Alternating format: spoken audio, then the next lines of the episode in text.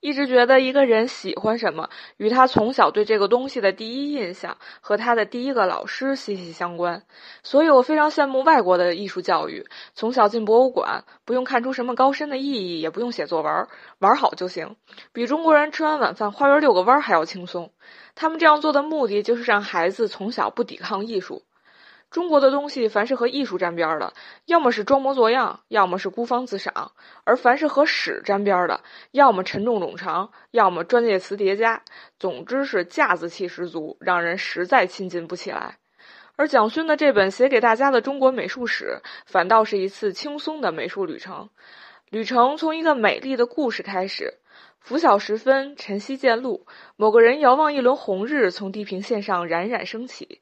那是美对心灵的最初的冲击。他用草茎画下了一个圆圈，紧接着在底下画上了一条横线。中国人常说“书画同源”，这样的理念就是中国美术的缘起。